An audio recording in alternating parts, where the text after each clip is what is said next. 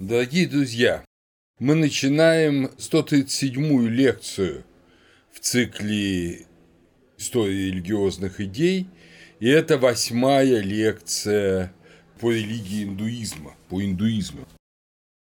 Макс Мюллер в своей книге «Шесть систем индийской философии» говорит, следует признать, что в Индии была не одна философия веданты, а две, исходящие из одного корня, но разрастающиеся в различных направлениях. Об одной из этих философий, о философии Шанкары, мы говорили. Сегодня должна речь пойти о другой, о религиозной системе, наиболее видным выразителем которой, я вот так аккуратно это скажу, является Рамануджа. Замечу, что двумя системами Веданта не ограничивается.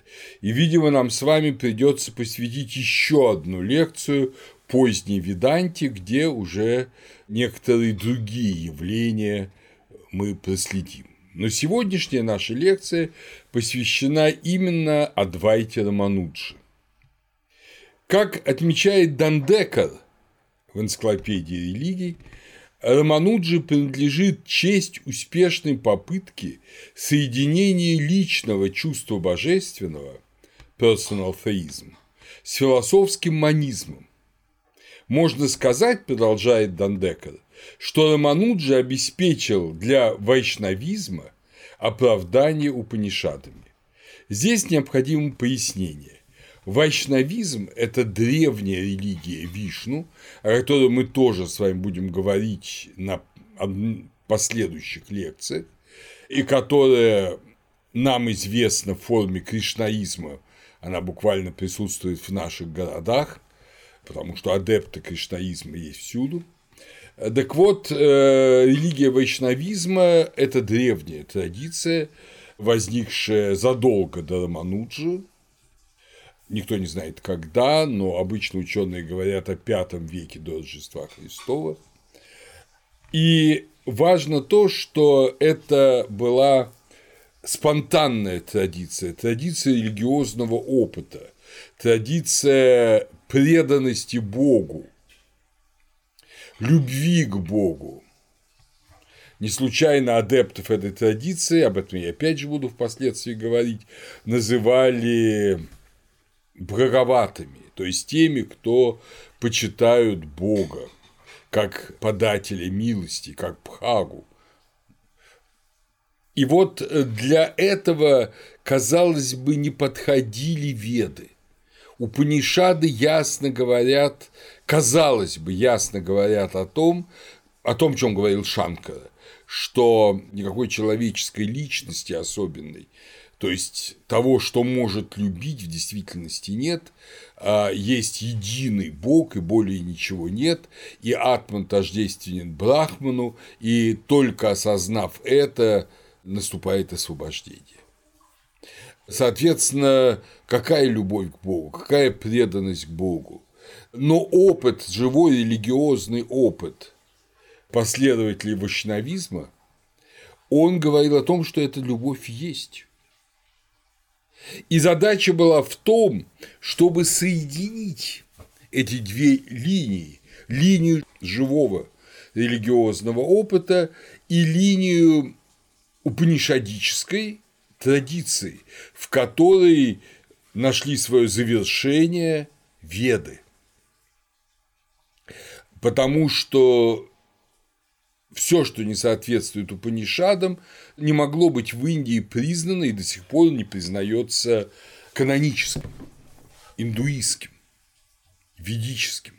Значит, надо было объяснить живой религиозный опыт Упанишадами и Упанишады интерпретировать с точки зрения живого религиозного опыта поклонников Вишну.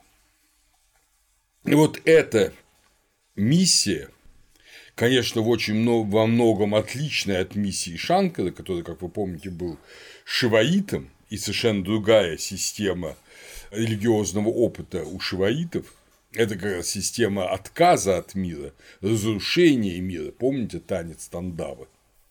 Вот, вот совершенно другой опыт у вишнуитов, и Рамануджа стал тем человеком, который сумел соединить, казалось бы, несоединимое в Веданте.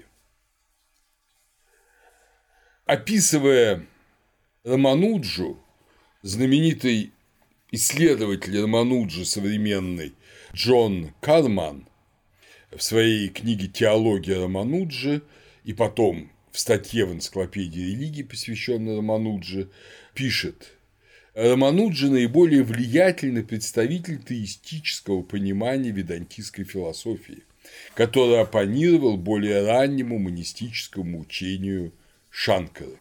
Именно поэтому учение Рамануджи получило название, особое название Вишишт Адвайта. Вишишт Адвайта – это манизм с атрибутами, с качествами. Казалось бы, в манизме не может быть качеств, но само название направления, предложенного Рамануджи, оно содержит в себе с философской точки зрения противоречия. Но противоречия философские, как правило, как вы знаете, разрешаются в катарсисе мистическом. Это далеко не только в Индии. Сам термин Вишишта Адвайта не использовался Рамануджи, он был придуман позднее, но он довольно точно определяет специфику и суть учения этого выдающегося человека. Рамануджа жил примерно в то же самое время, когда в Византии возникает замечательное учение исихазма. То есть он жил э, в XI-XII веках. Этот, может быть, последний или предпоследний, считать паламидский синтез, всплеск христианского, оригинального христианского, восточно-христианского богословия, византийского богословия, говорит как-то не странно о близких вещах к тому, о чем говорил Рамануджи. Но об этом в конце лекции, когда мы с вами, все-таки, дорогие друзья, полнее познакомимся с этим по-своему удивительным, непростым, но простое редко может описать всю удивительную и непознаваемую э, сущность отношений человека и Бога. Так вот, с этим удивительным, далеко не простым учением. Рамануджа по официальной как бы хронологии родился в 1017 году и умер в 1137 году, прожив 120 лет. Для вишнуитов вообще характерны очень большие сроки земной жизни. Такова традиция. В традиции им, в отличие от шиваитов, помните, Шанкара прожил сколько, 32 года, очень мало а шиваиты вот живут мало, а, а вишнуиты живут много. Но это, э, если угодно, особенности географии, что в действительности мы не совсем знаем, и современные ученые скептически относительно такого долгого срока жизни дают Рамануджи лет на 40 меньше. Говорят, что он прожил около 80 лет. Только потому, что люди так долго, как известно, не живут. Но никаких объективных свидетельств того, что он прожил меньше 120 лет, нет.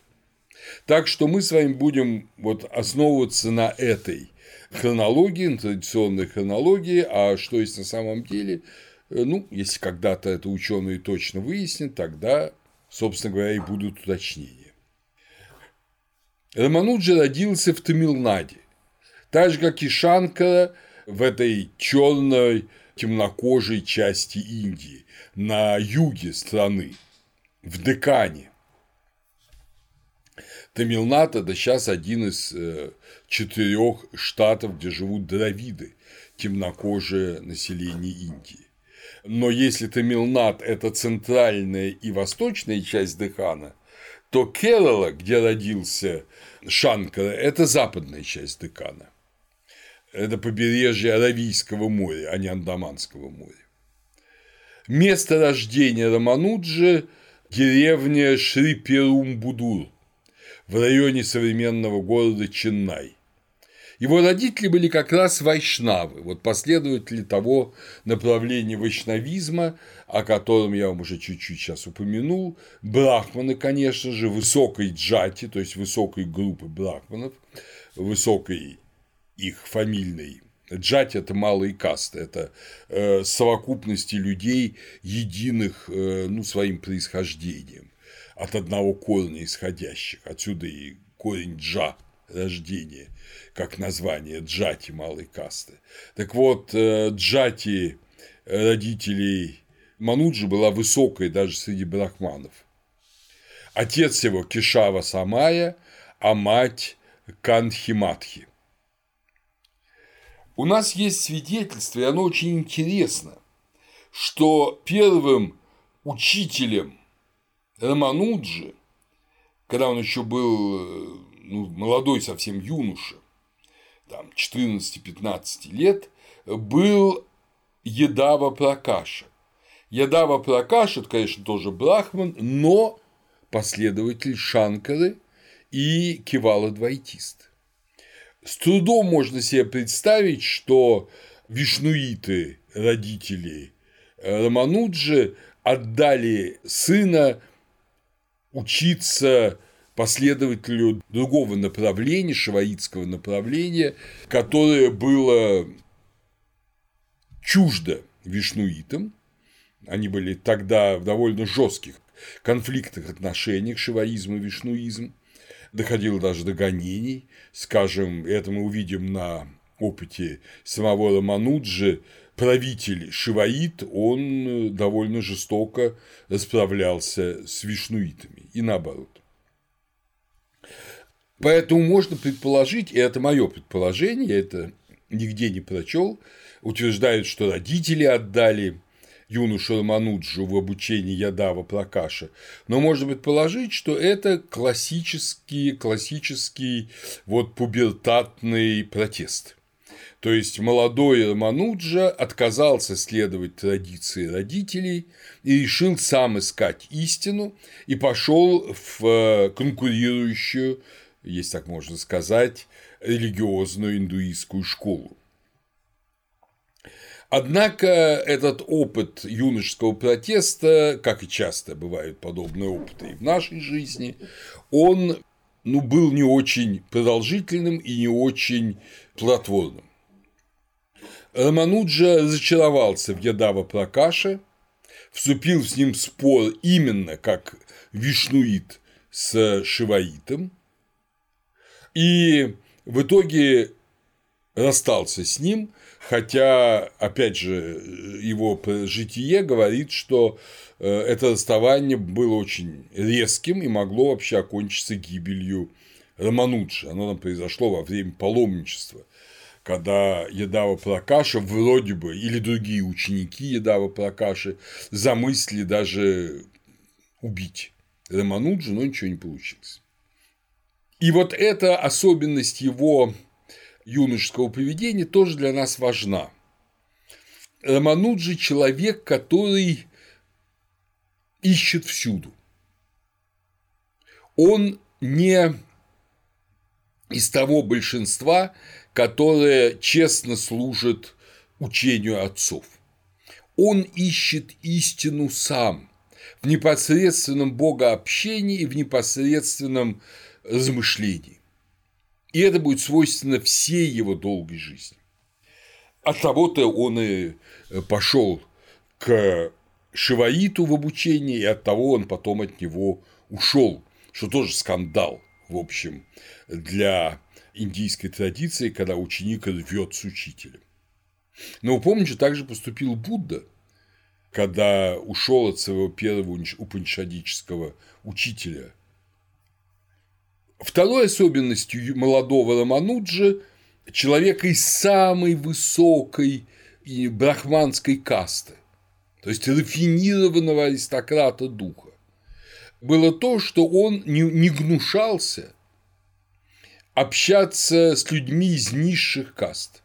Вы помните, опять же, как Шанкара старался сохранить ритуальную чистоту, и только когда его неприкасаемый в Бенаросе прямо уличил в том, что его учением не соответствует его поведению, он нашел себе духовные силы покаяться и сочинить даже гимн о том, что Шива одинаково милостив ко всем существам, независимо от касты.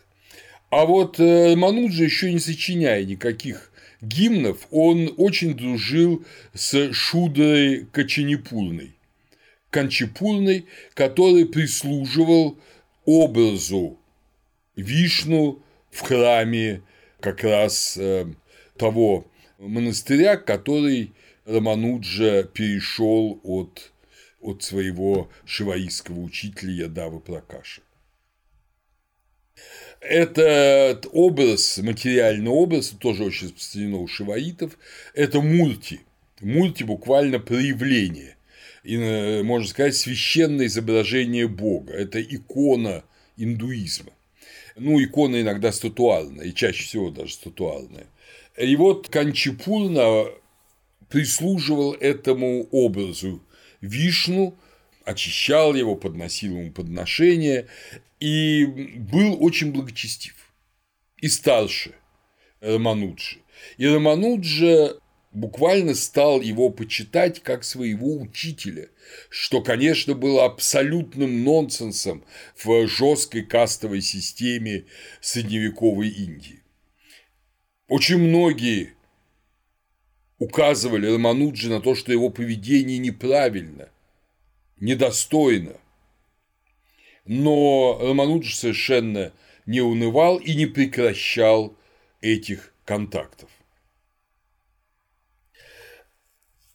Вернувшись к вишнуизму, Рамануджа искал учительство наиболее философски глубоких ачарья. Ачарья – это в древности тот, кто ведет других, тот, кто наставляет – Ныне в Индии Ачари – это аспирант. Но, как всегда, все древние титулы, они, понимаете, постепенно, постепенно, как мы это сказали, эгалитаризируются, что ли. Когда впоследствии самому Рамануджи дадут титул Ачарья, и часто вы встретите его имя Рамануджа Ачарья, и он считается третьим из великих вайшнавитских учителей. Тогда же молодой Рамануджа слышал, что еще жив знаменитый Емуни, Емуни Ачарья, э, являющий, являвшийся внуком знаменитого мыслителя вайшнавитского Надхамуни. Надхамуни жил в X веке, а Ямуни в конце X и в начале XI века. Э, даты жизни Емуни 918-1038, как видите, те же 120 лет, что и потом у Рамануджи. Но Рамануджа не удалось встретиться с Емуни.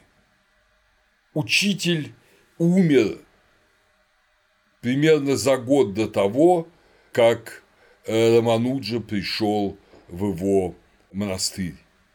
И Рамануджу посвятил самый как бы старший из учеников Ямуны Махапурна.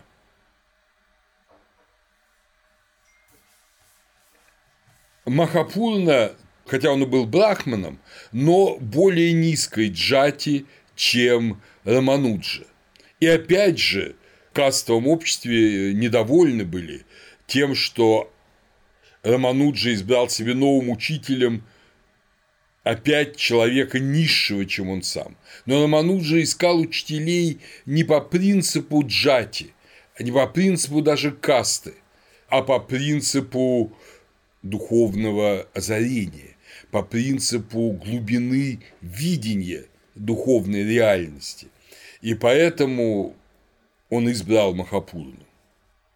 Кстати говоря, Рамануджа был женатым человеком еще будучи подростком практически, его женили на девушке из его же высокой джати, из соседней деревни, как это было принято, но жена, как это опять же бывает, была намного больше аристократкой, чем ее муж.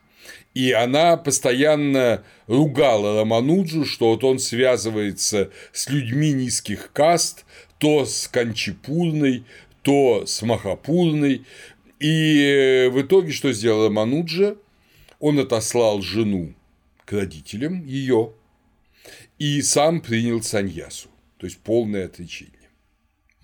Жестокий э, поступок, потому что э, бедная женщина не может из этой касты не может выйти замуж снова.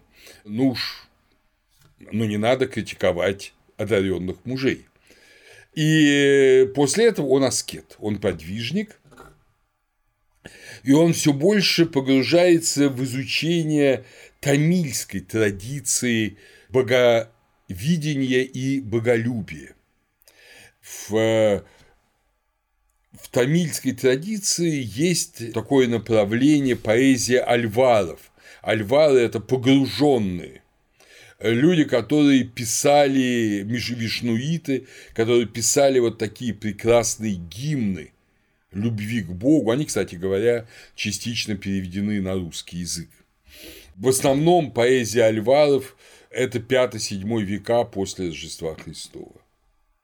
И навсегда традиция, вот поздняя мистическая традиция вишнуизма станет одним из источников вдохновения для Рамануджа наравне с, с ведами, со всей четверицей ведических самхит, то есть от непосредственно вед до Упанишат. Но с Махапурной все было тоже не очень просто. Дело в том, что вайшнавы, как, собственно, почти все религиозные традиции Индии, они имели свое тайное учение и учение для толпы. Не потому, что они презирали толпу, но потому, что человек с улицы, даже благочестивый, увы, это не только индийская особенность, он э, воспринимает религию очень просто, очень плоско, и большего ему не надо. Это, говорит, слишком сложно. А так обычно говорят люди, когда слушают о высоком богословии. Поэтому Махапурна хранил тайную традицию вайшнавизма и, естественно, был духовным авторитетом для множества простых вишнуитов в публичном религиозном поле. После 18 встреч и настойчивых просьб Махапурна посвятил Рамануджу в священный тайный смысл главной майтры вайшнавов. О этой мантре я вам скажу, когда будем говорить о вайшнавизме. Сейчас об этом не так важно говорить. Да, и Рамануджи, естественно, как и полагается, принес все необходимые клятвы в неразглашении этого тайного смысла. Но на следующий день с храмового балкона Рамануджи объявил всем собравшимся, огромной толпе э, вишнуитов, а может там были и не вишнуит, никто ж не проверял, объявил этот тайный смысл мантры. Я вам объявлю этот тайный смысл мантры в конце лекции. Должна быть же какая-то внутренняя нить в нашем повествовании. А теперь заметим, что такое клятво преступления обещало, безусловно, ученику ад, ну и во внешней жизни изгнание из монастыря. Но Рамануджа объявил, что он пошел на это ради спасения других людей. Он готов принять ад – готов быть изгнанным из общины, что, но только чтобы другие знали истину и спаслись. Учитель был настолько потрясен вот этой позицией Рамануджи, что он, Махапурна, не только не изгнал Рамануджу, но объявил его преемником Ямуны своего учителя. И Рамануджи создает открытую общину вайшнавов вместо, вместо узкого круга знатоков смысла тайны йоги. То есть религия без тайны. Это еще одна особенность Рамануджи. Рассказывает, что после этого один из завистников брахманов, тоже храма Ширангама, в котором проповедовал тогда Рамануджа и жил, э, попытался его отравить. Он пригласил его к себе домой, а он был женатым человеком, этот брахман, он пригласил себе домой и приготовил ему напиток, сладкий напиток, который отравил. И вдруг супруга этого брахмана увидела, что молодой мудрец весь сияет каким-то светом. И она испугалась и вылила этот ядовитый напиток и не стала его давать. Но этот брахман не успокоился и уже в храме поднес ему под видом святой воды, то есть воды, освященной омовением э, изображения Бога, под видом этой святой воды поднес яд – Рамануджа, улыбаясь, выпил этот яд и к ужасу Брахмана не упал мертвым, а стал, наоборот, веселиться, прыгать, как будто он бы стал пьяным, и возносить хвалу Вишну. И тогда, наконец, Брахман тоже понял, насколько он был неправ, раскаялся, ну и, в общем, все встало на свои места. Так что Рамануджи несколько раз подвергался смертельной опасности именно из-за своего благочестия и в буквальном смысле пережил то, о чем говорил Иисус. Если жена мешает тебе прийти к Богу, то и, и ты предпочтешь жену Богу, то ты не обретешь Бога. Так что, ну, если ты оставишь такую жену, которая является помехой тебе, то ты обретешь истину. Далеко не все христиане могут следовать этому, и, наверное, это хорошо. Я обычно говорю, что лучше привести, пусть не сразу, пусть большим трудом, неверующую жену или неверующего мужа к Богу, как, собственно, советовал апостол Павел, но вот Романуджа поступил таким я бы сказал, радикальным образом. Итак, Рамануджа проповедует в своем храме Шри-Рангам и повсюду в Индии. Он соединяет учение Вайшнавы, тамильскую духовную горячность с санскритской философией ритуалом. Философия плюс медитация – это особенность индийского мировоззрения. То есть философия в Индии – это не умозаключение, это не логика только, а это логика как интерпретация непосредственного мистического опыта. Э, как вы понимаете, такие западные мистики, как Пифагор, Платон, возможно, даже Спиноза, уже в новое европейское время, они шли этим же путем. Но если Пифагор и Платон создавали определенные традиции, Спиноза остался одиноким мистиком, то в Индии такие люди, как Рамануджа, они высеивают внутри уже религиозного потока, вот, который течет многие века.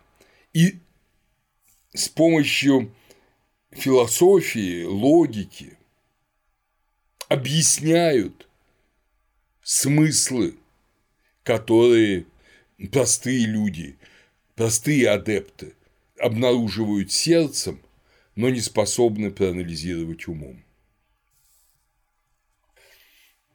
Рамануджа расширил главный храм в Ширангаме чтобы он подходил для возросшего числа учеников и паломников, э, посещал иные храмы и монастыри, чтобы объяснить более точное богослужение Вишну и его э, возлюбленным. Это важный очень элемент вишнуизма. Опять же, я о нем буду говорить, так называемым гопи, пастушкам.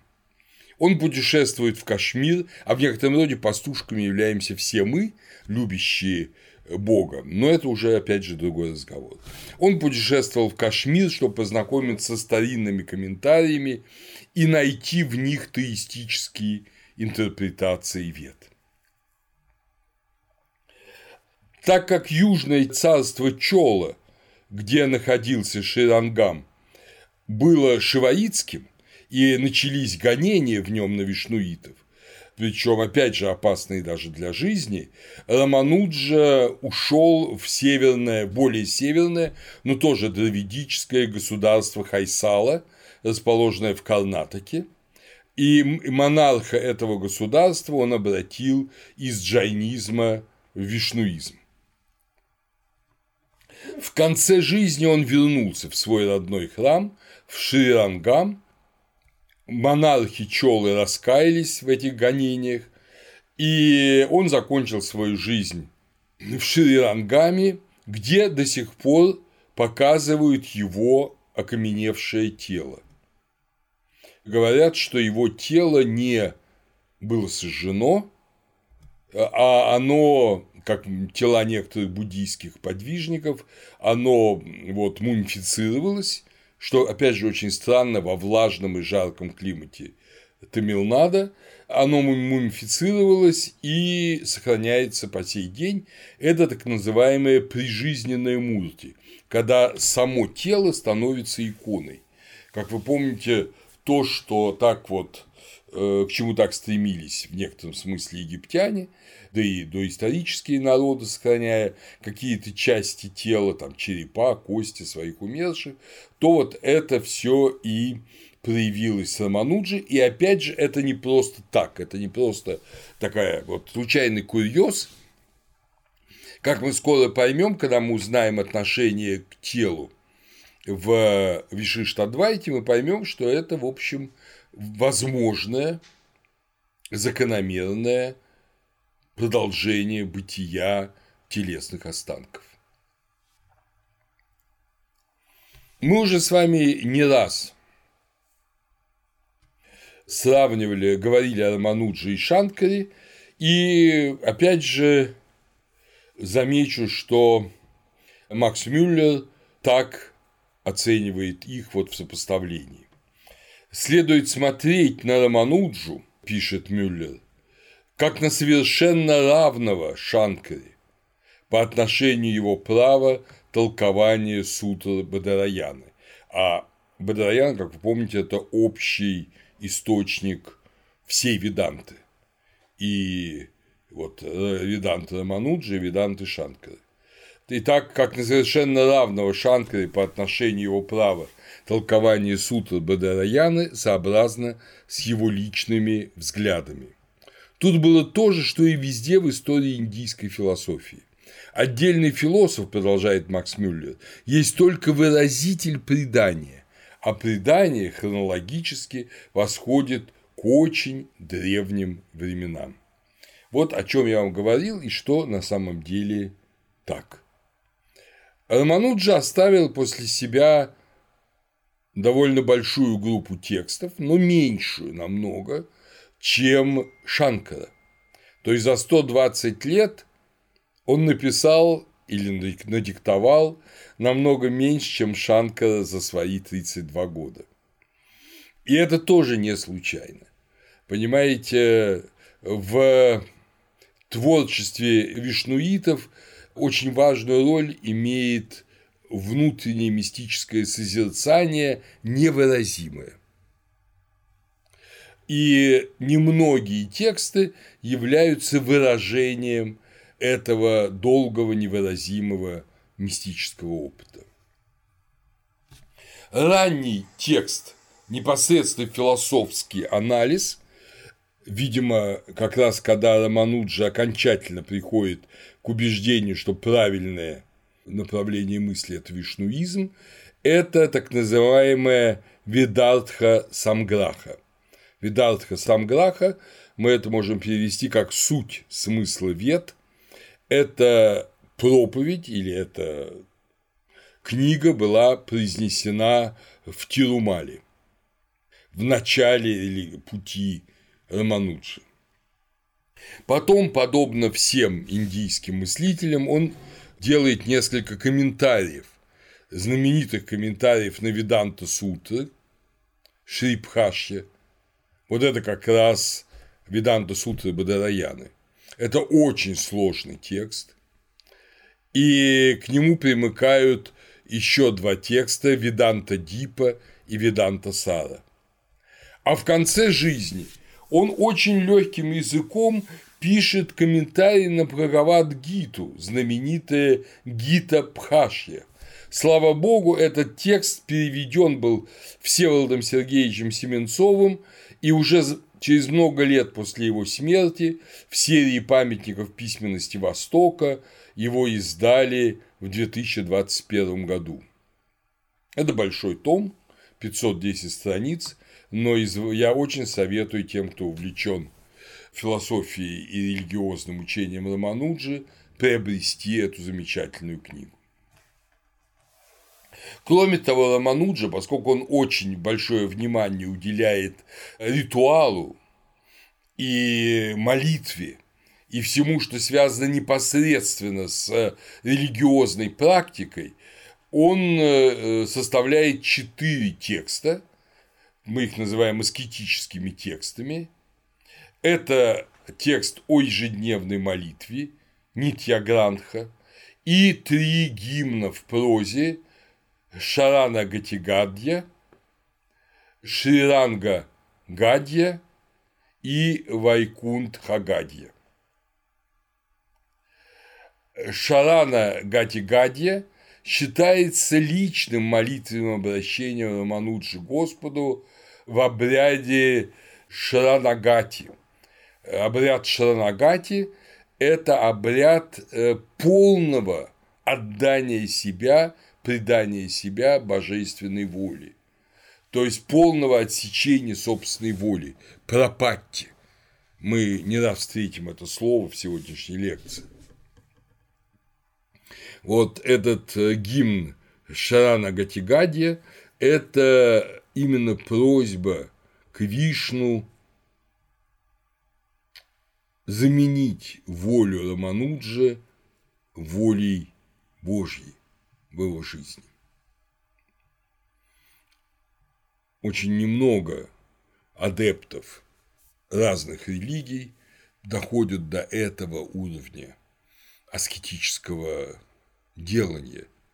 Намного легче подчиниться духовнику, намного сложнее подчиниться Богу.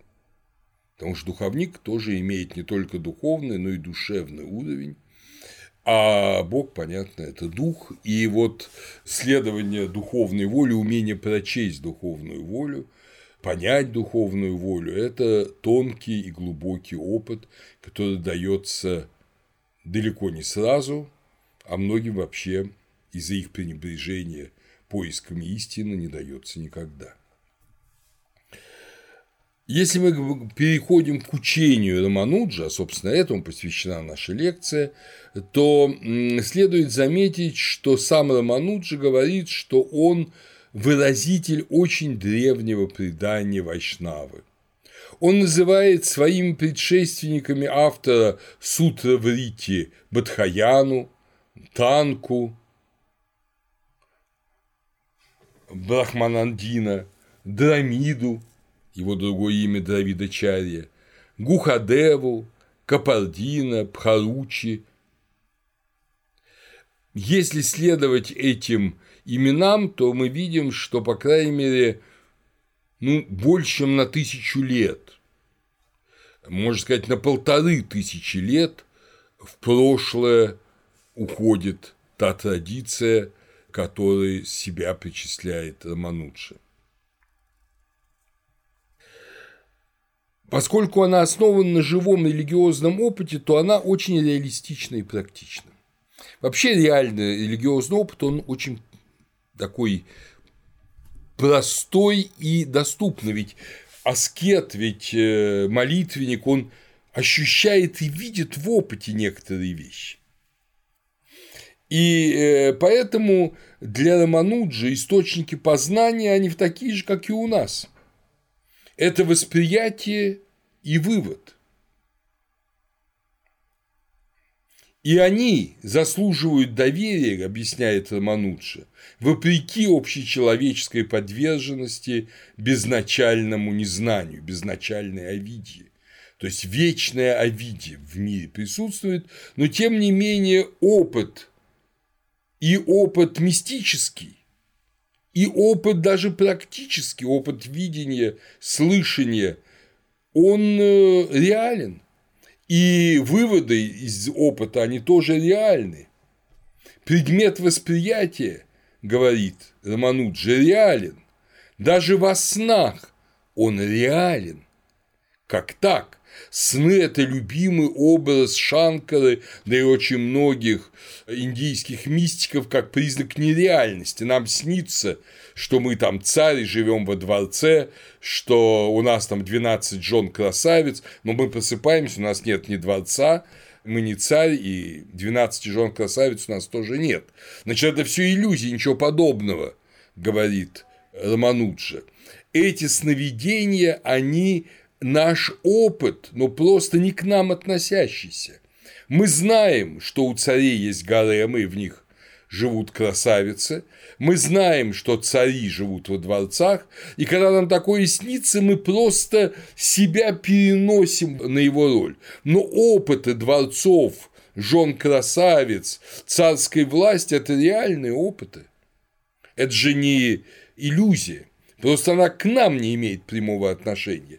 И особенность в том, что мы ее перенимаем на себя во сне. Но опыт это абсолютно реальный. Ошибки возникают только из-за ошибок восприятия. Вот когда мы, следуя опять же обычному образу Шанкары, принимаем веревку за змею, мы ошибаемся. Но это и есть ошибка.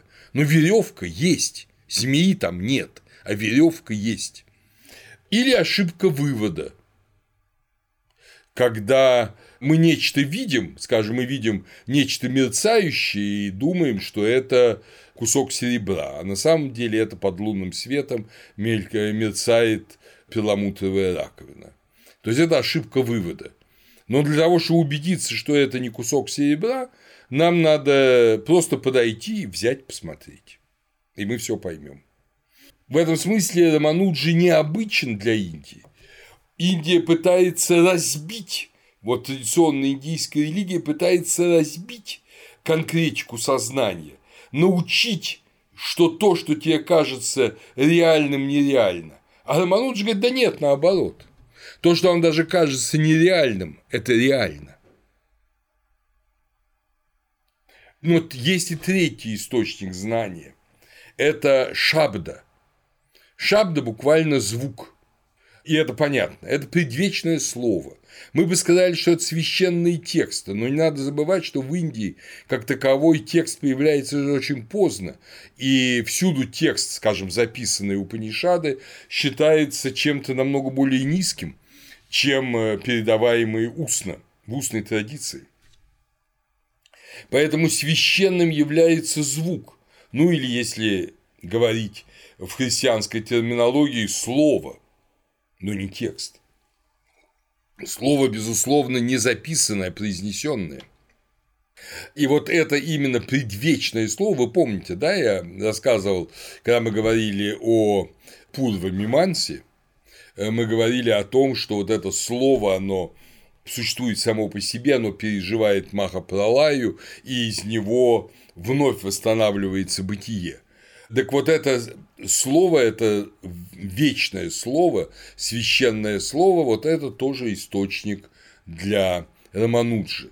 Его философия должна соответствовать опыту, мистическому и бытовому, и должна соответствовать священному слову, шабде.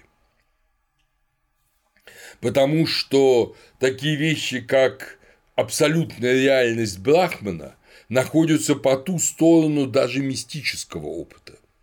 Мистически мы ощущаем э, если мы действительно вот мистически переживаем некоторую реальность, мы ощущаем, как наш дух поднимается в какие-то высоты и переживает там удивительное чувство блаженства, но чтобы понять, что это такое, мы должны обратиться к этому предвечному слову, мы должны обратиться к откровению. И тогда мы узнаем, что вот наше переживание – это переживание близости к божественному бытию. И вот этот опыт говорит, что высшее существо и личный Бог Ишвара, Брахмана Ишвара – это абсолютная реальность. Это не как у Шанкары видимая Ишвара, да, видимая маска невидимого Бога а это абсолютная реальность.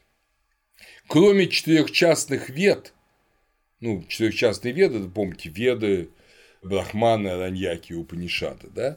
Кроме четырех частных вед, Рамануджа признавал в качестве шабды Панчарата Агама.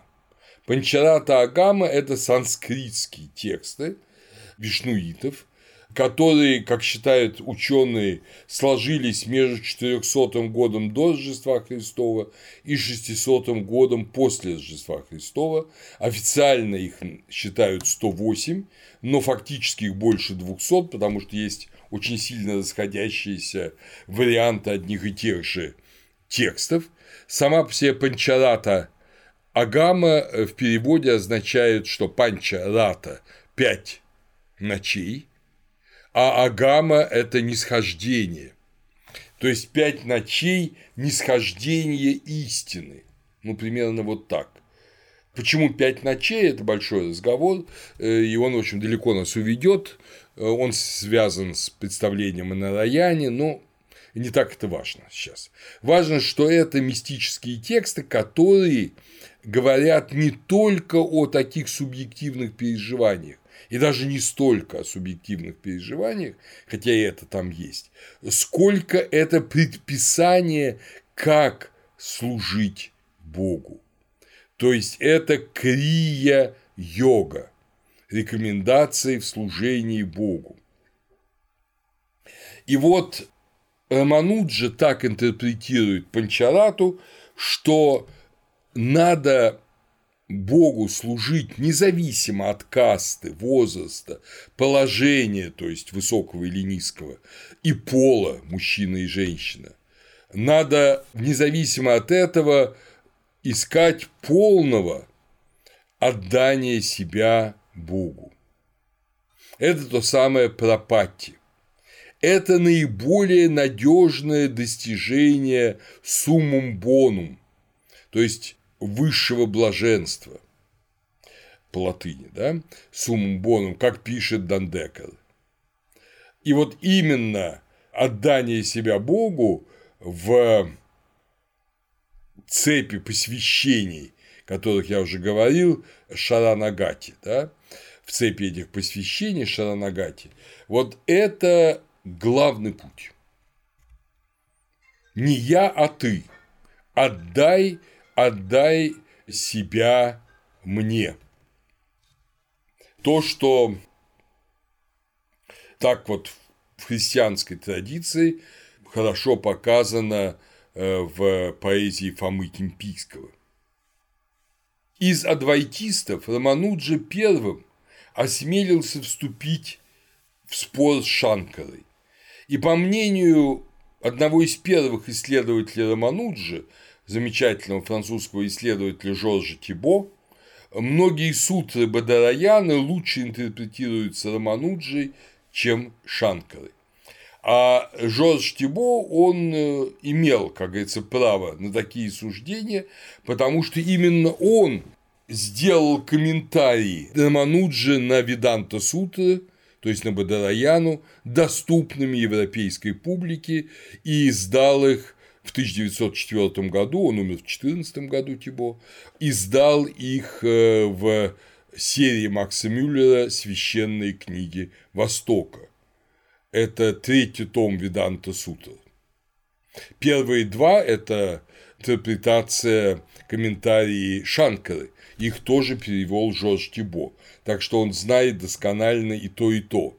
И считает, что Рамануджа более адекватно интерпретировал Бадараяну, чем Шанкара. Мы чуть-чуть еще упомянем об этом позже, но сейчас замечу, что с точки зрения этой основополагающей идеи Рамануджа, Брахман имеет свойства. Вот отсюда Вишишта Адвайта, э, Адвайта с предикатами. Брахман имеет свойства. Это разум, могущество и милосердие. Шанкара категорически отрицал, что у Брахмана могут быть свойства. Это качеств нету у простого и абсолютного существа. А Рамануджи говорит, нет, они есть. И опыт вайшнавитов говорит о том, что да, действительно, они есть. Разум, могущество и милосердие. Брахмана именуют Васудевой, вездесущему. Именно а из вездесущего происходят индивидуальные души, дживы, индивидуальные души Самкаршана.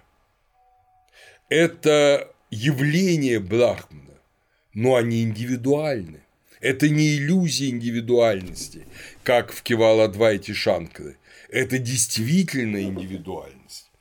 И понятно же, аскет Вайшнавит, он же чувствует, что он любит Бога, что он обращается к Богу. Ну как же это может быть иллюзией? От индивидуальности дживы происходит прадюмна, ум, манас, а от прадюмна уже анирудха, эго, аханкара. Мы можем перевести это даже самостью. Но это есть.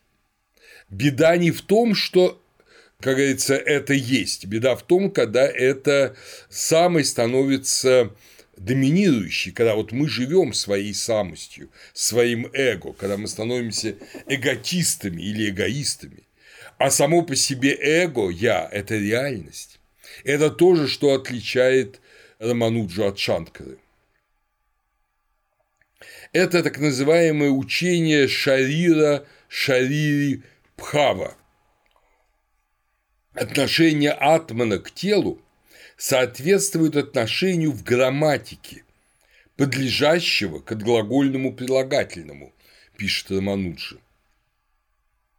Где Брахман – это подлежащее, а джива или тело у человека, если мы говорим о душе и теле человека, это отглагольное прилагательное. Или отношение сути, ипостаси, субстанции, какой вам больше нравится, греческий или латынь, и формы, то есть такое аристотелево да, разделение ипостаси и формы. Это не иллюзорные вещи, но они соподчиненные. В них есть иерархия. Понятно, что суть не может быть без формы, но форма без сути тоже ничто. Прилагательное не может быть без подлежащего, но подлежащее прилагательными рассвечивается и становится более объемным, и мы его лучше начинаем понимать благодаря прилагательным. Существительные, да? Это объясняет Гармануджи, говоря, что ограниченные существа – суть формы в отношении к Богу и они же сути в отношении материального мира. В том числе и их тел, которые являются инструментами для их бытия.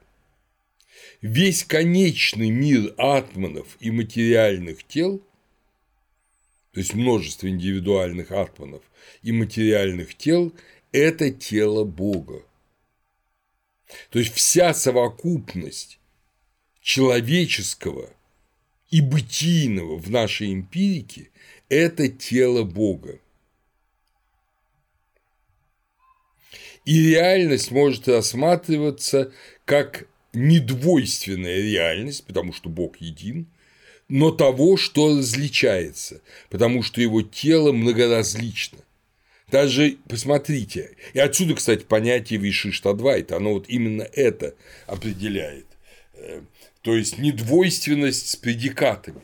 Мы все предикаты этой недвойственности, мы все предикаты Бога, но мы все его тело. Вот что хочет сказать Рамануджи. Посмотрите, если мы смотрим на свое тело, мы видим в нем бесконечное множество частей, органы, клетки, ну, в конечном счете, атомы, да, на которые распадается вся наша плоть. Но все это соединено единым нашим «я», единым нашим духом. И этот дух неделим. Если тело делится на бесчисленное количество моментов, оно бесчисленно в своих делениях, то дух неделим. Это я, и вы не можете сказать половина я, четверть я, сотая доля я – это абсурдно. Так же точно и мир и Бог. Но так же точно, как вы не можете сказать, что это тело, это не я, это я, но другое я. Это я мой механизм, это я делимое, это я со мной связанное бесконечно. Э, но тем не менее, это не главное во мне, главное во мне дух. Точно так же и можно сказать о Брахмане и мире. Мир связан с Брахманом, он часть его, но он не главное в нем. Это отношение поддерживающего и поддерживаемого, контролирующего и контролируемого, владыки Шеши и подвластного Шеша – Понятно, тело и мир подвластны владыке. Раб обязан служить господину. Это его обязанность. Но добрый господин будет заботиться о служащем ему рабе. И даже более того, сам, как сказано в Евангелии, припояшется и будет служить им. И будет, как помните Евангелие от Иоанна, омывать им ноги своим ученикам. То есть добрый господин служит своим рабам. Господин – это и Ишвара, и Дживатман, то есть Ишвара в отношении мира, Дживатман в отношении тела, и, как объясняют вайшнавиты, муж в отношении жены. Жена – это в некотором роде тело мужа но он ему служит, потому что он его любит, он о нем заботится. И через жену рождаются дети от этого э, союза любви. Итак, в отличие от двух уровней реальности Шанкара, вы помните их, да, реальность абсолютная и э, реальность относительная, о чем я говорил в предшествующей лекции, Вишишта Адвайта Рамануджа предлагает три уровня реальности. Но в отличие от Шанкара, все эти три уровня – это действительно реальность. Если у Шанкара нижний уровень реальности – это, в общем, иллюзия, принимаемая за реальность, или неполная реальность, скажем так, мягче, то э, здесь это три абсолютно полных реальности, но они разные. Первая реальность первого порядка, высшего порядка, всегда шеше, всегда владыки. Это независимый абсолют. Он обладает качествами, сознанием и может быть объектом познания, понятно, мистического познания. Второй уровень реальности – множественный, зависимый от абсолюта индивидуальный атман. Он обладает качествами, сознанием может быть объектом познания. Но он зависим от абсолюта. Он им создан. связанность кармой конечных душ джив атманов порождает для них сансару. То есть сансара – это связанность делами, привязанность к делам. Она порождает сансару. Вот карма порождает сансару. Цель душ в телах – славить Бога и в своих душах, и в своих телах и в своей мыслью, и своими земными, если угодно, поклонами, паломничествами, постами, то есть всего, что имеет отношение к телу. Те, кто освободились от уз кармы, пребывают в божественной вечности, в мире славы. Рамануджа использует слово «випхути».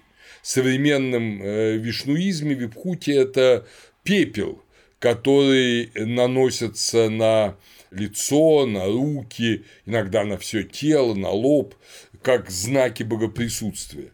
Но само по себе випхути – это проявление, проявление Бога. И вот этот мир вечной божественной славы – это мир проявления Бога. В нем пребывают души тех, кто освободился от ускармы и, соответственно, освободился от земного тела. Джив Атманы души и абсолют подобны друг другу, но не идентичны по своей природе. Сознание и блаженство свойственны им обоим. То есть э, души в Боге имеют сознание, но Джифатман ограничен в своих силах и пределен. Джифатманы, связанные с материей, имеют сознание, ограниченное авидией, порожденной безначальной кармой. Но когда человек освобождается от Овидии, он достигает сознания божественного. Однако все равно он пределен в отличие от беспредельного абсолюта. Ну и, наконец, третий уровень – это множественная, зависимая от абсолюта природа. Она обладает качествами, может быть объектом познания, но не имеет сознания. страшась смешать Бога с чем-либо материальным, Рамануджи, тем не менее, настаивает, что весь этот мир, в том числе и мир материальный, это тело Бога. Как отмечает Макс Мюллер, мир не рассматривается Рамануджей как результат Овидии, то есть э, незнания, да? Он реален, а Брахмана следует считать и следует чтить как личного Бога, Ишвару, Творца реального мира. Душа и материя, чит и очит, то есть воспринимающие и невоспринимающие, душа воспринимает, материя не воспринимает, составляют тело Брахмус, они являются его модусами, прачара, и качествами, вишешанас. Они зависят от Бога так же, как тело зависит от духа. Они направляются и поддерживаются Богом и существуют для Него и в Нем. Всеволод Сергеевич Семенцов, который посвятил свои последние работы именно анализу богословия и философии Рамануджи, он выделяет вот в этом трехчастном делении некоторые парадоксы. что Бог является и объектом, и субъектом. Он субъект как творец и объект познания, потому что он может быть познан. Он не двойственный, но обладает качествами и есть иные сущности, зависимые, но в то же время отличные от него. Бог независим, но терпит ущерб, как мы скоро узнаем, когда созданный им мир не обращается к нему, отворачивается от него, не любит его. Богу не безразлично отношение к нему мира. Это еще один принцип Рамануджи. Рамануджи говорит, что спасение через знание, как это предлагает Шанкара, есть то есть знать, что есть только Бог. Но спасающиеся так не достигают высшего блаженства, блаженства любви. Поэтому лучше всего пропати, преданность и поклонение Богу. Лучшая йога – пхакти-йога. Верующий так горячо поклоняется Вишну, что начинает себя ощущать в единстве с ним, начинает ощущать себя частицей Бога. И слово частица амса здесь не так сказать частица, а действительно частица, потому что это предикат Бога. То есть это часть Бога. Так же, как отдельные члены нашего тела, наши органы – это части нас, также точно мы части Бога, говорит Рамануджи. Объясняя эту ситуацию, эту установку, Всеволод Сергеевич Семенцов пишет. Сначала Рамануджа вспоминает множество существ в текстах Шрути и Смрити, то есть э, в богооткровенных текстах и в текстах человеческих писаний, когда говорится о том, что много существ, что мир полон существ, а не только есть один брахман. Он цитирует Рамануджа Бхагавадгиту 7.26. «Знаю я у Арджуна, — говорит Кришна, — существ бывших и настоящих, и будущих, меня же не знает никто». То есть существ много. Далее Рамануджа говорит о принципе ученичества. Если все есть брахман, зачем учить ученика? Учитель, отличный от ученика, – это иллюзия. Зачем тогда сам Шанкара учил? Все же брахман. А вот если ученик, учитель любое другое существо – это особая часть, то учительство и ученичество приобретают смысл. Тела разрушаются после смерти, да еще и при жизни старением и болезнями, а атманы нет. Они неразрушимы природы, так как атман всегда субъект. Он не может быть объектом сам для себя, но он может быть объектом для Вишну. Отсюда все аффекты – рождение, смерть – они реальны. Это не мнимость, но и все ощущают, но они не затрагивают атмана. Атман не может быть ни рожден, ни убит, он вечен каждый атман, каждого существа.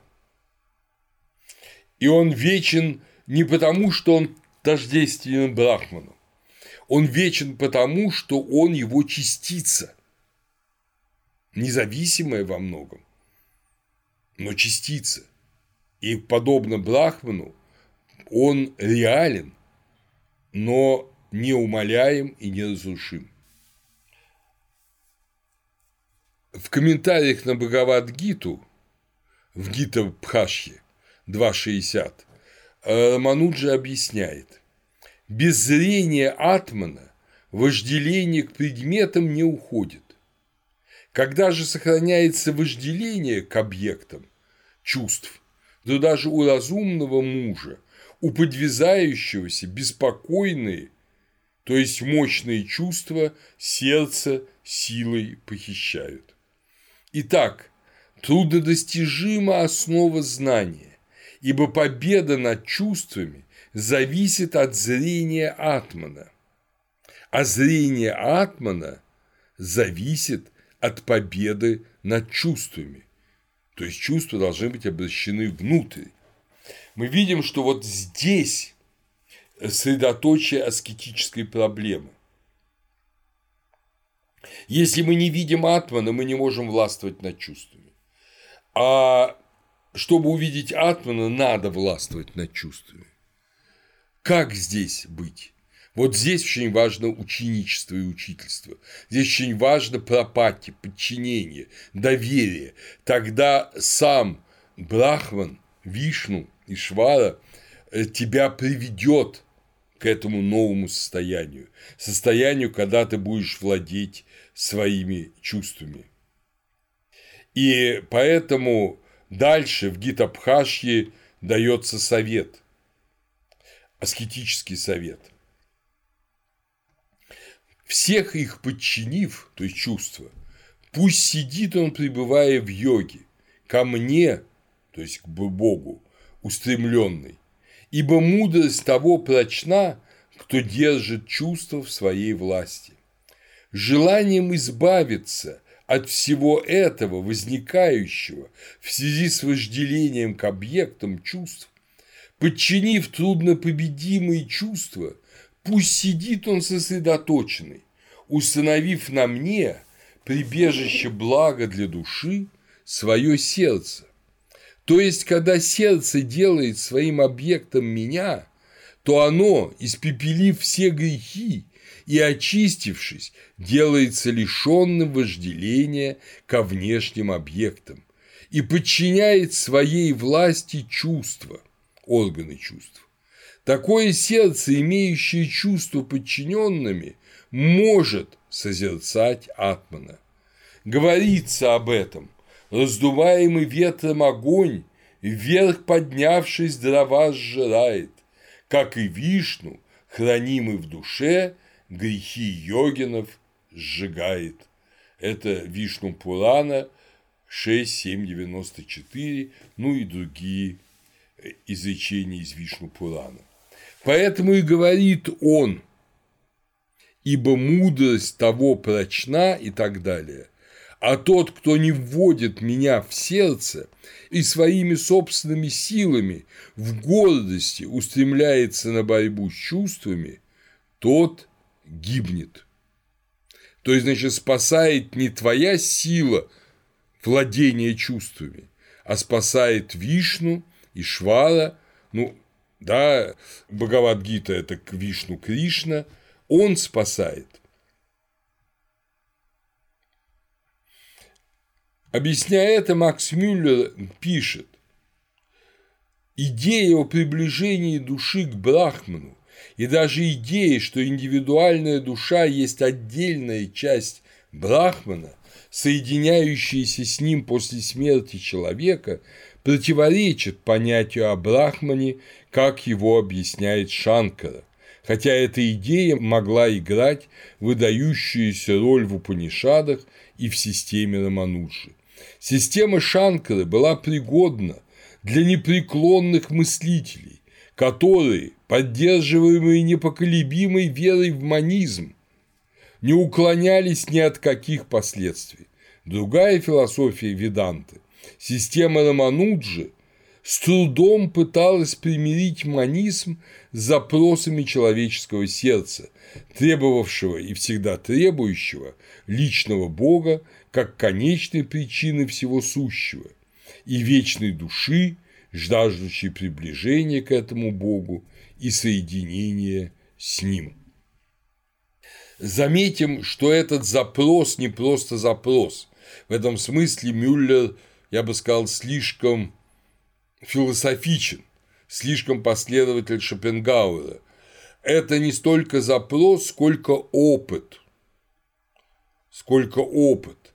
Опыт мистический, реальный опыт любви и, соответственно, двойственности в единстве. Это то таинственное состояние, которое не поддается четкой рефлексии.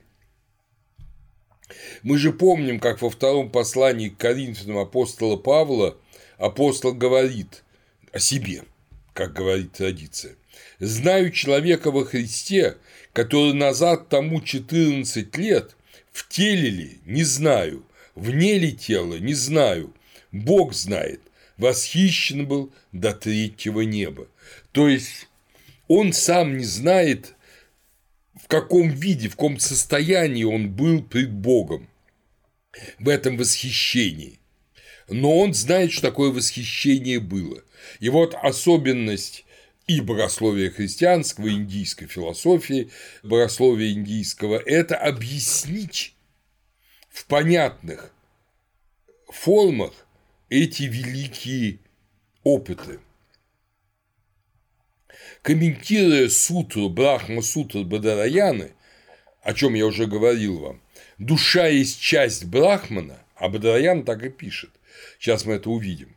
Это 2.3.43. Шанкара говорит «так сказать часть», так как Брахман прост и не состоит из частей. А Рамануджа подчеркивает именно часть Амса. То есть э, душа есть часть Брахмана, именно часть Брахмана.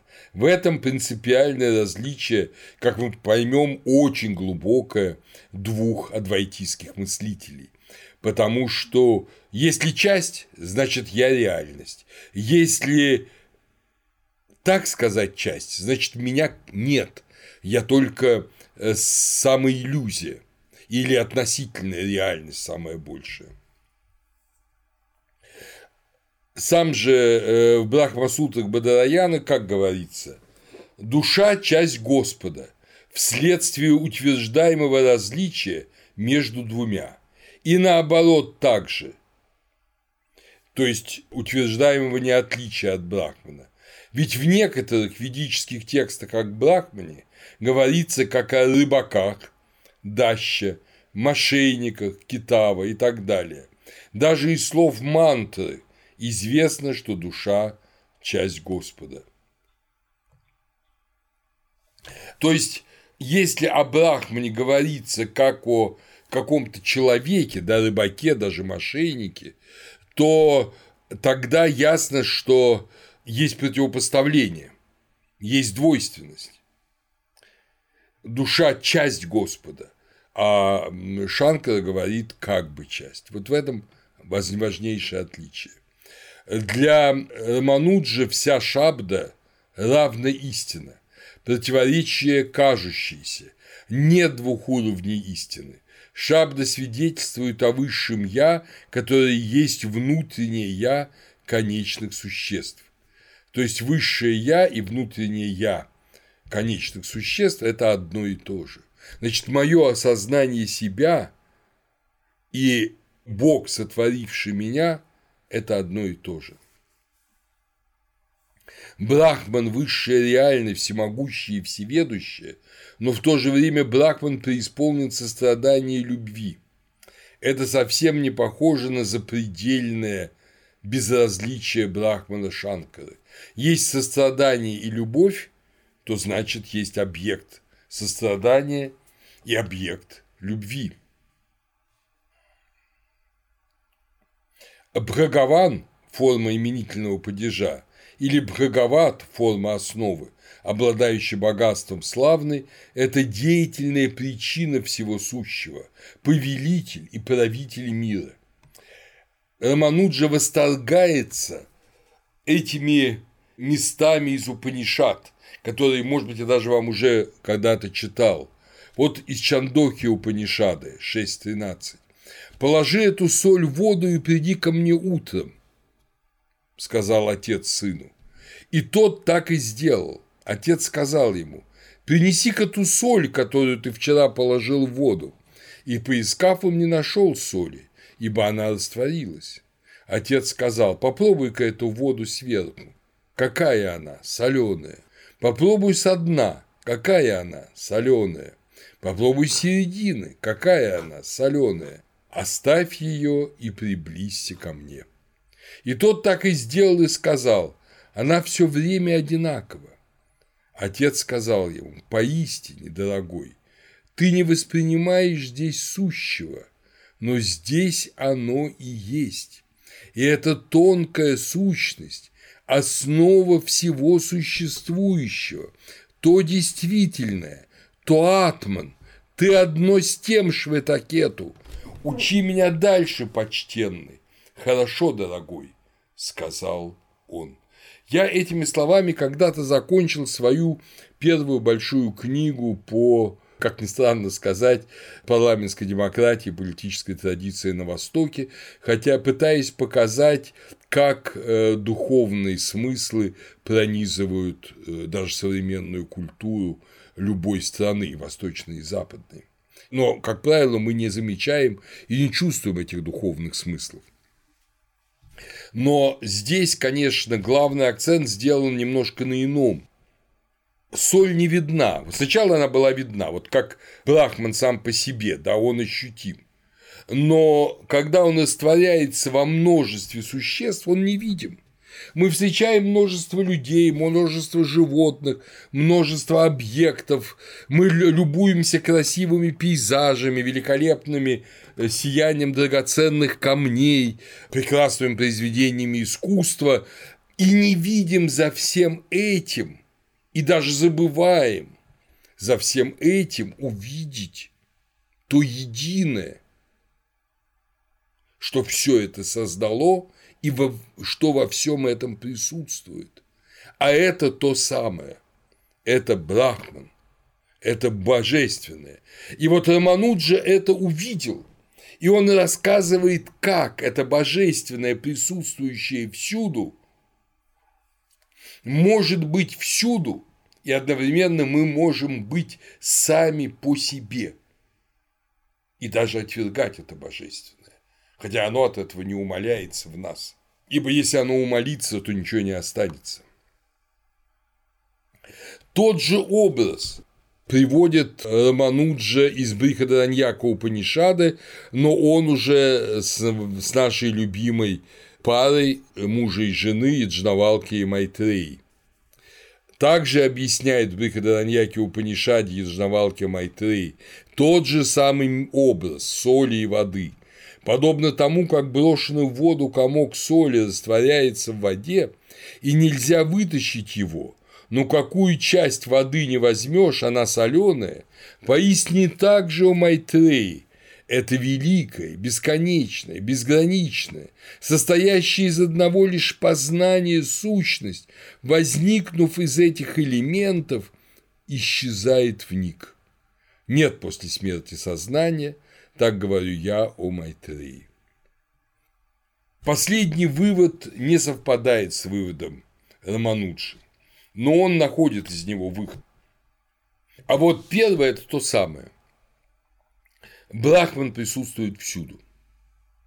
В другом месте Брихдараньяки Упанишада из той же второй части имеется такое сравнение, как паук выползает с помощью нити, как выходят из огня маленькие искры, так выходят из этого атмана все жизненные силы, все миры, все боги, все существа, его тайное значение действительное действительного, поистине жизненные силы действительные, и этот атман их действительное.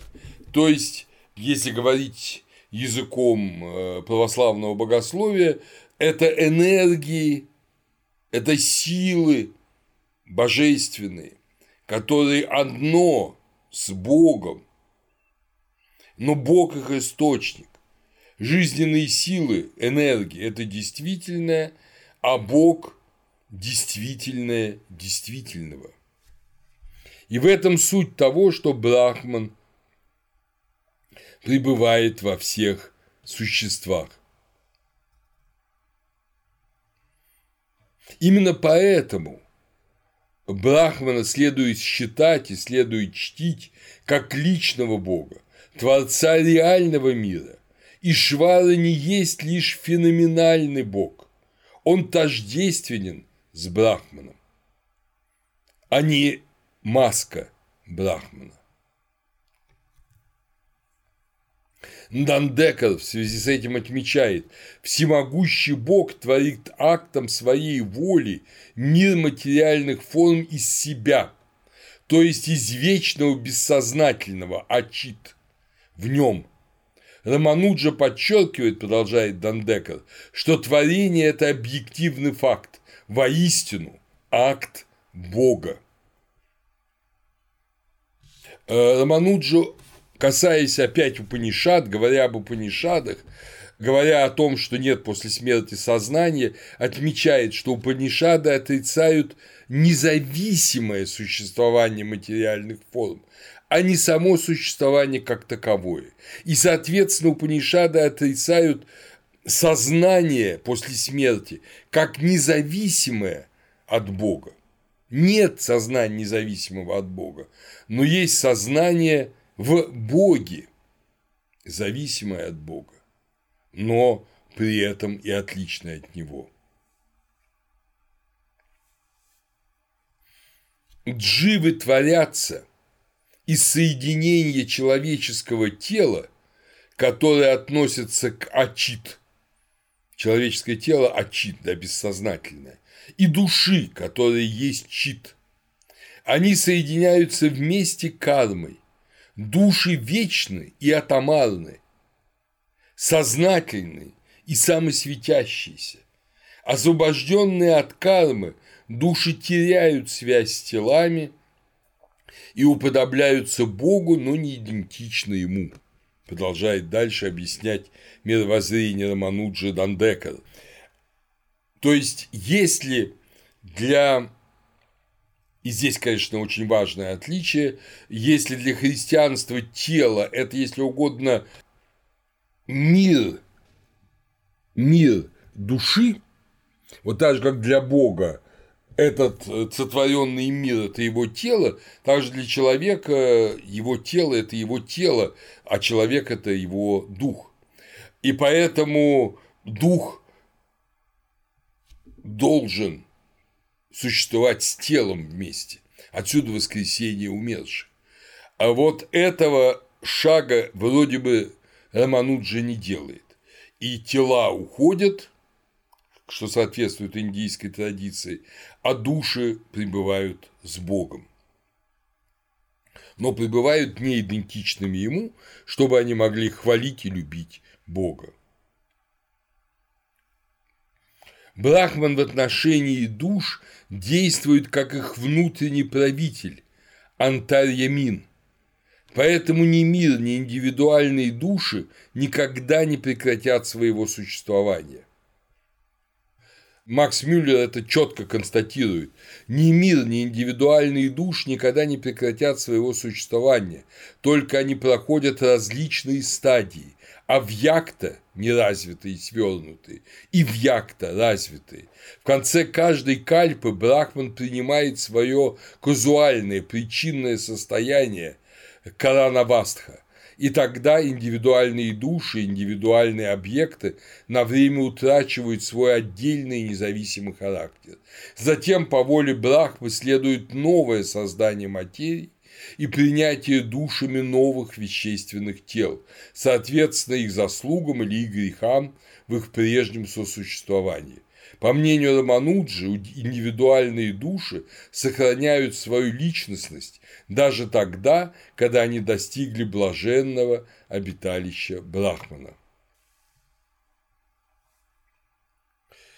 Если говорить о представлениях о посмертном существовании, то Рамануджа не согласен, категорически не согласен с тем, что Джив Атман в блаженном состоянии сливается с Брахма. Мокша – это не потеря личности, но восстановление первоначальных благодатных отношений с Богом. Мукти – освобождение это прекращение эготизма, самости, но не индивидуальности. Это выход из сансары, но мукти может по своей воле снова принимать тело для того, чтобы в этом мире совершить какие-то благие дела, как правило, дела спасения других, дела научения других людей, так же, как Вишну принимает тело Кришны во время знаменитой битвы пандавов и кауравов на поле Курушакета, которая, собственно говоря, и стала темой Бхагавад-гиты. Итак, индивидуальная душа сотворена Богом из самой его сути и возвращается к своему Творцу и всегда пребывает в полном слиянии с Ним, но всегда и отлично от Него, как любящий любимый Она обладает в нем божественным знанием и блаженством, и не подвержена действию зла, но она всегда осознает себя как «я», и она вечна, как часть божества. Утрата самосознания – это прекращение существования, а в Боге «я» существует вечно, утверждает Рамануджи. Бхакти, само чувство любви, форме высшей любви пара практи само является методом познания Брахмана, ибо любовь и есть средство познания. В нашем простонародном языке э, познать женщину значит соединиться с ней, да, физиологически. Но познать Бога – это значит в любви слиться с Ним, не переставая сознавать себя познающим относительно познаваемого. В Малой Сидханте Шрипхашье Рамануджа так описывает это соединение в Бхакти, это чувство парабхакти. Это перевод, опять же, Всеволода Сергеевича Семенцова в его книге Бхагавадгита в традиции и современной научной критики. Недостижим этот атман ни произнесением формул, ни проницательностью разума, ни многократным слушанием текста, но лишь кого он сам выбирает, тот его достигает. Такому человеку атман раскрывает свою сущность. Это значит, что одних только упражнений недостаточно для достижения атмана. Его достигает лишь тот, кого он сам выбирает. Избранником поистине становится лишь тот, кто весьма дорог, не иной. А весьма дорог бывает тот, для кого этот атман самое дорогое. Сам Бхагаван стремится к тому, чтобы такой человек, самый ему дорогой, достиг атмана.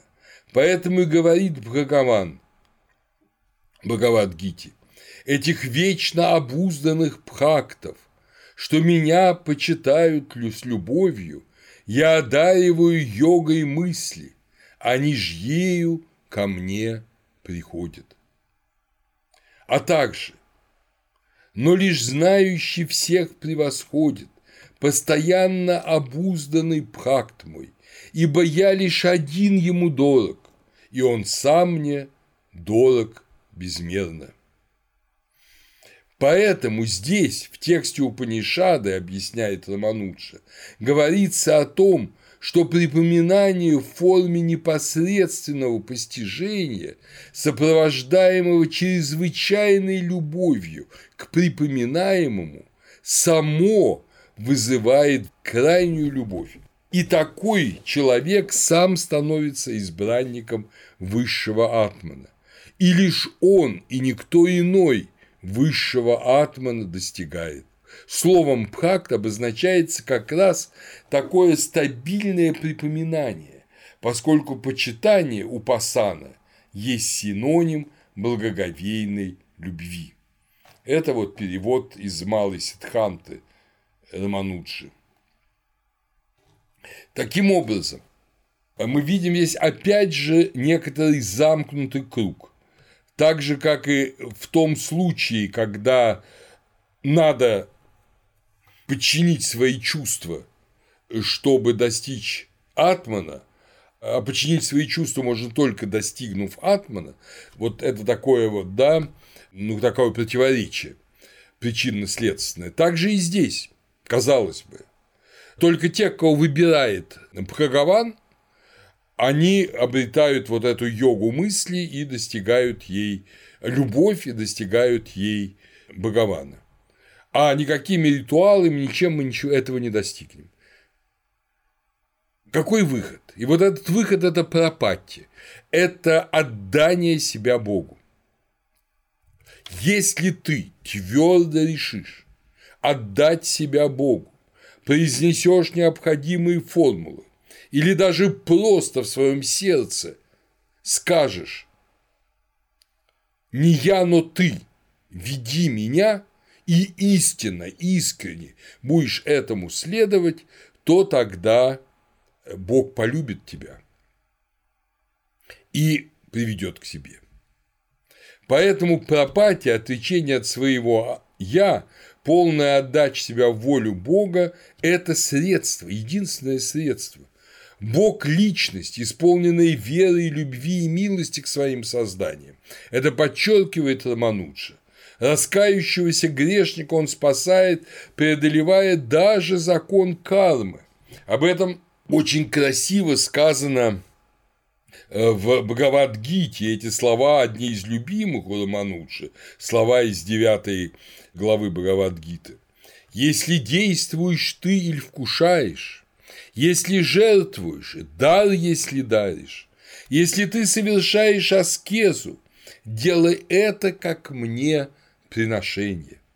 Так разрушишь ты цепи кармы, плоды злых добрых дел покинешь, отрешением и йогой обуздан, став сам свободным, ко мне придешь ты.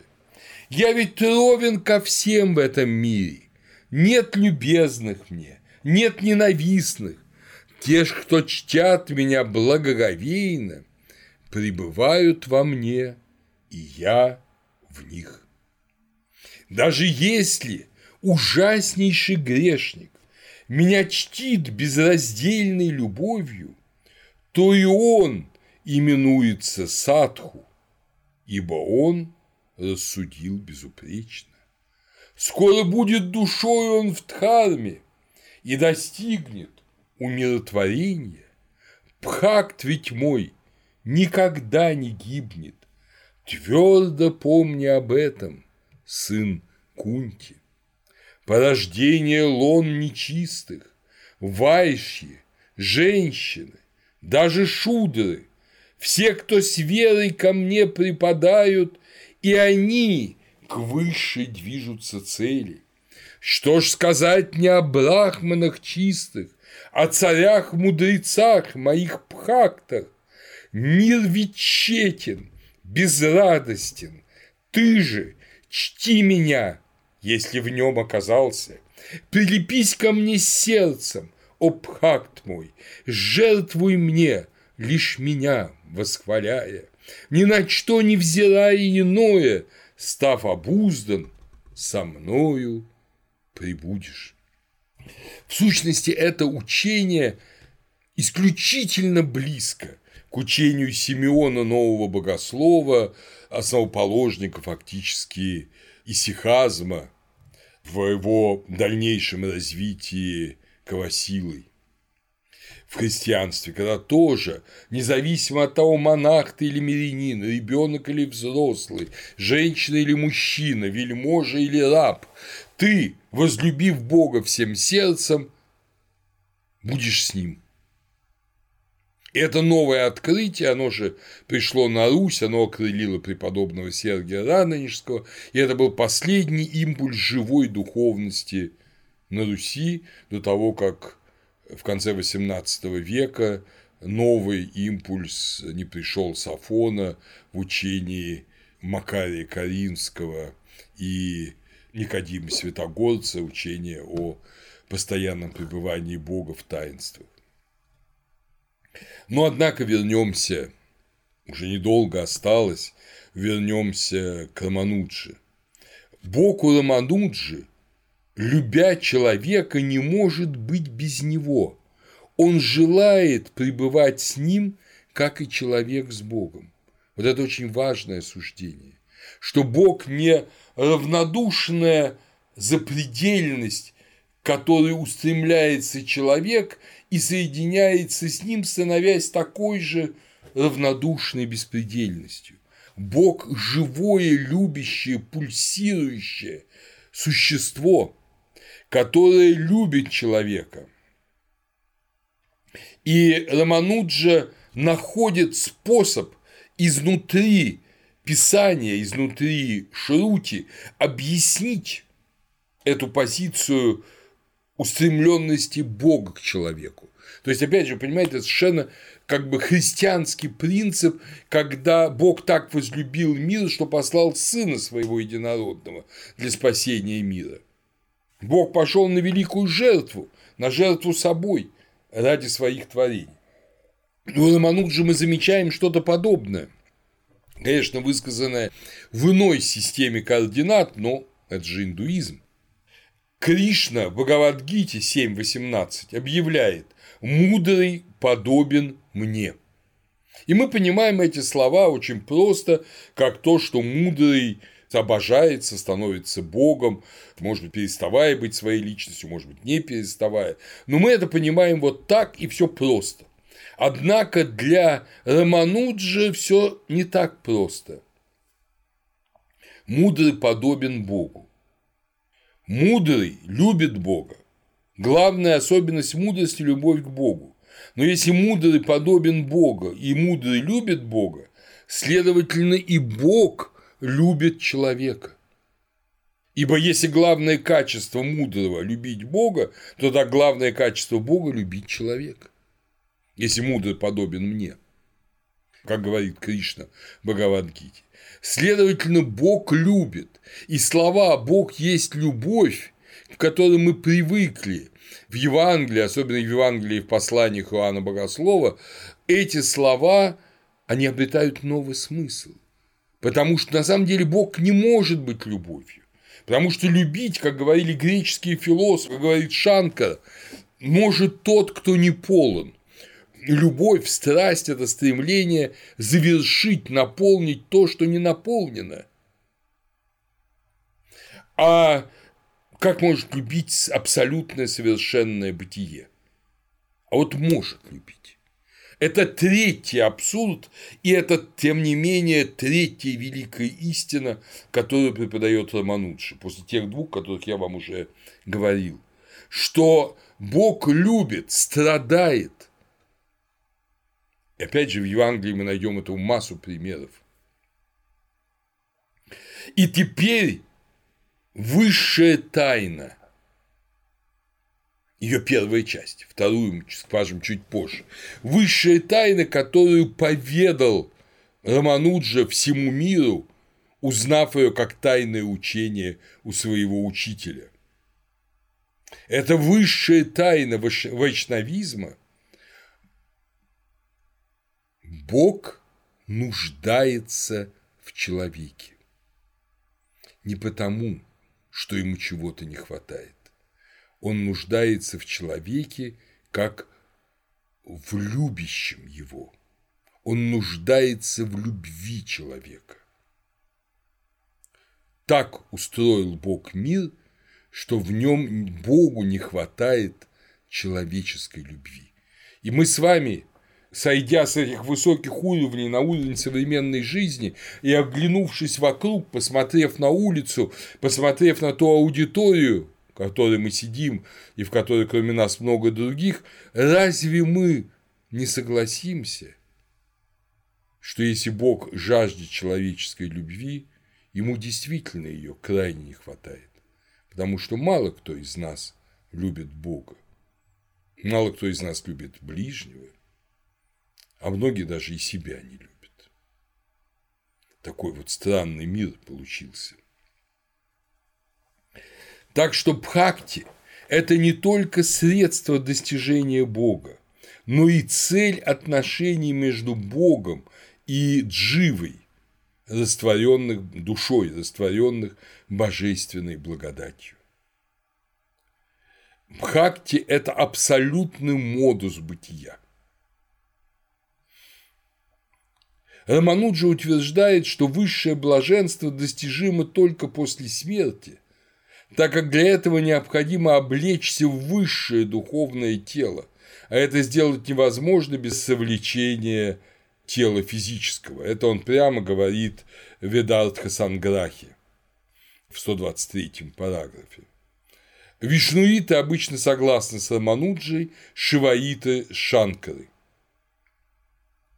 Со временем в традиции Вишиштадвайты сложились два принципа спасения.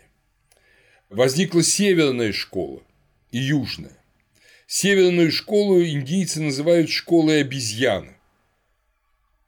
Бог спасает душу при ее деятельном устремлении к спасению.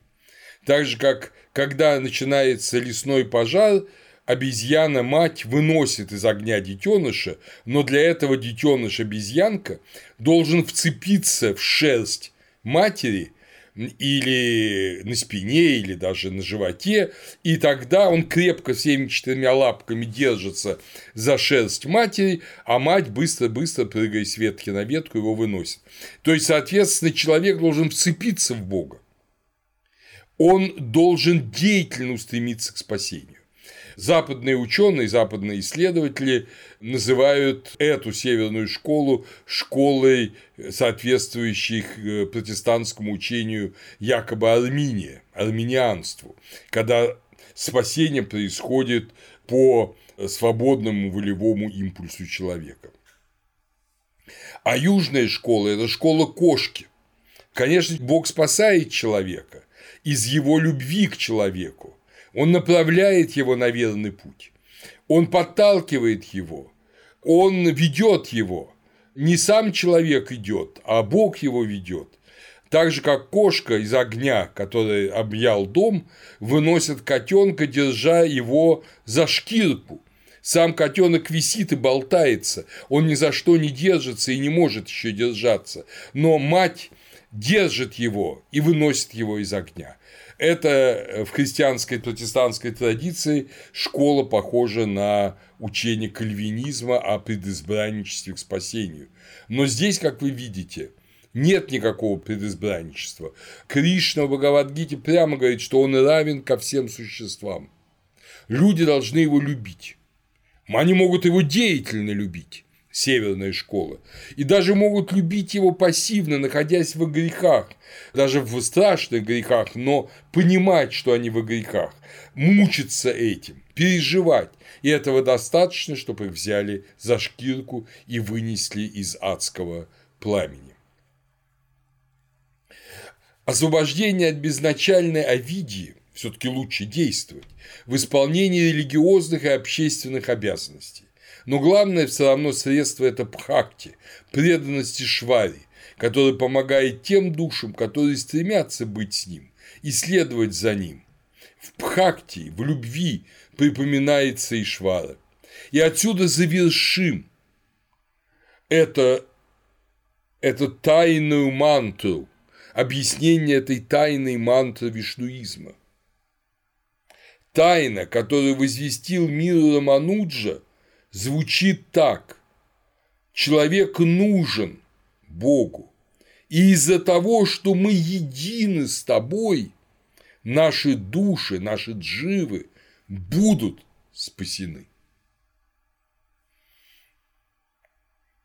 Надежда не на себя, на Божью любовь.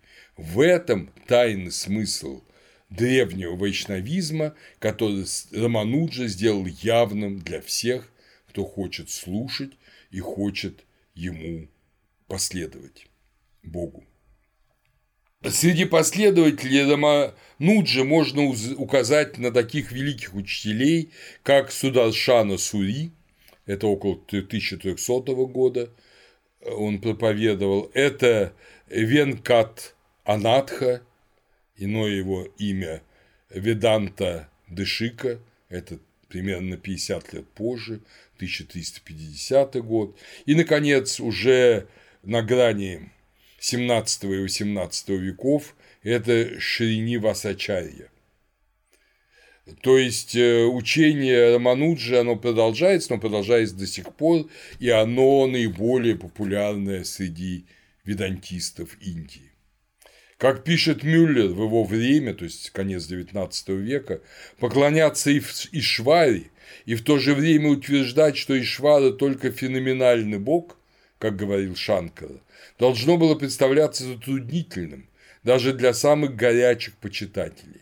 Поэтому неудивительно, что Рамануджа, который объявляет о своей вере в Упанишады, о своей преданности Бадараяне, и в то же время возвращает своим последователям их собственные души и личного Бога, имел огромный успех.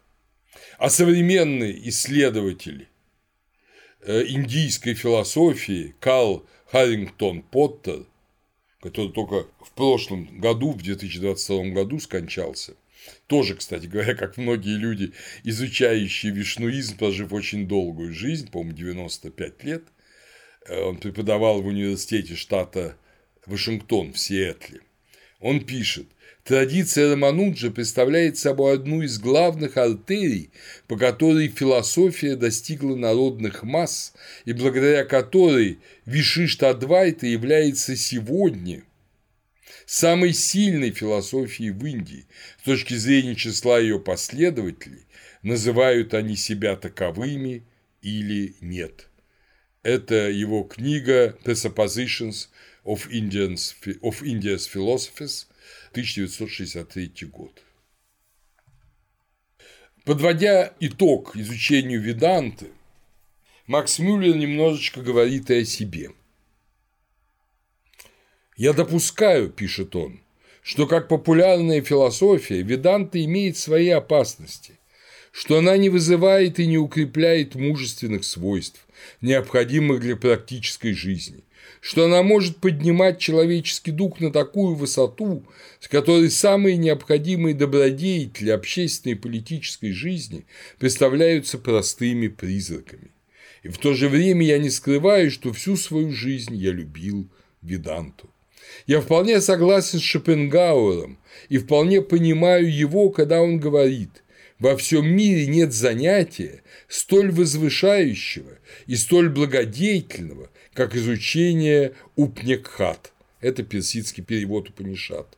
Кроме изучения их в оригинале. Это изучение было утешением моей жизни и будет утешением при смерти.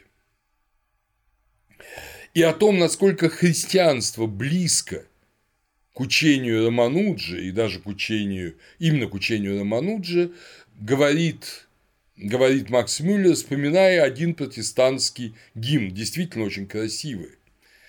And that a higher gift than grace should flesh and blood refine. God's presence and his very self and essence all divine. Так вы понимаете, что все божественное, и плоть, и кровь, э, все божественно. Я вам в заключение, дорогие друзья, этой лекции хочу сказать, что меня с Рамануджи тоже соединяют особые отношения. Дело в том, что мой учитель Всеволод Сергеевич Семенцов, который сделал меня религиоведом, будучи глубоко верующим христианином, он оставался поклонником Веданти именно Рамануджи. Считал, что Рамануджа и его традиция поклонения Вишну наибольшей степени приблизилась к христианству.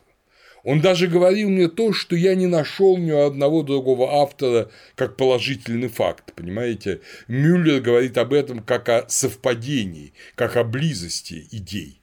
А Сева Семенцов, который все-таки учился в Бенарском санскритском университете, центре индуистской учености и учился у настоящих гуру, хотя оставался христианином, и когда его гуру его отпускал обратно в Россию, он сказал ему, уезжай в Россию и никогда не оставляй своей религии. Она также ведет к истине, как и та, которую ты познал здесь, в Бенаросе. Так вот, э, Сева всегда утверждал, что Рамануджа даже создал некое христианское, но очень индийское сообщество, где даже была святая Евхаристия. Это только он мне говорил. Я нигде не нашел таких фактов еще. Но я говорю, что он знал немало и жил, изучал все это на месте. И то, что это в принципе теоретически возможно, об этом говорит ну, сама простая истина, что именно в Дравидской Индии, на юге Индии, в Тамилнаде, в Керале, в Декане христианство существовало буквально с первого века. Его проповедовал апостол Фома, а может быть и апостол Варфоломей, там есть разные точки зрения, но в любом случае мы ясно знаем, уже исторические факты, что уже в IV веке после Рождества Христова были большие христианские общины и среди брахманов, и среди иудеев, которые перешли в христианство из-за евреев, которые жили в Индии, в Южной Индии, и среди низших каст, и все они создавали при всей причудливости индийских социальных структур единое тело христианской древней индийской церкви, которую мы сейчас называем яковицкой, сирийской, но которая была в первую очередь просто христианской. Поэтому Рамануджи, тут мы вспомним, насколько он был открыт другим традициям, насколько он мог в молодости пойти учиться к кивала-двайтисту, насколько он был внимателен и пытался многому научиться у Шуда, у низших джати – Конечно же, Рамануджа прекрасно знал христианство. Безусловно, при его любознательности он изучил его, это можно сказать наверняка. Тем более он в любом случае прожил огромную жизнь, 80 лет, 120 лет, но в любом случае это была очень долгая жизнь. Он успел все это изучить, познать в мире, в котором христианство присутствовало еще как в Индии э, того времени.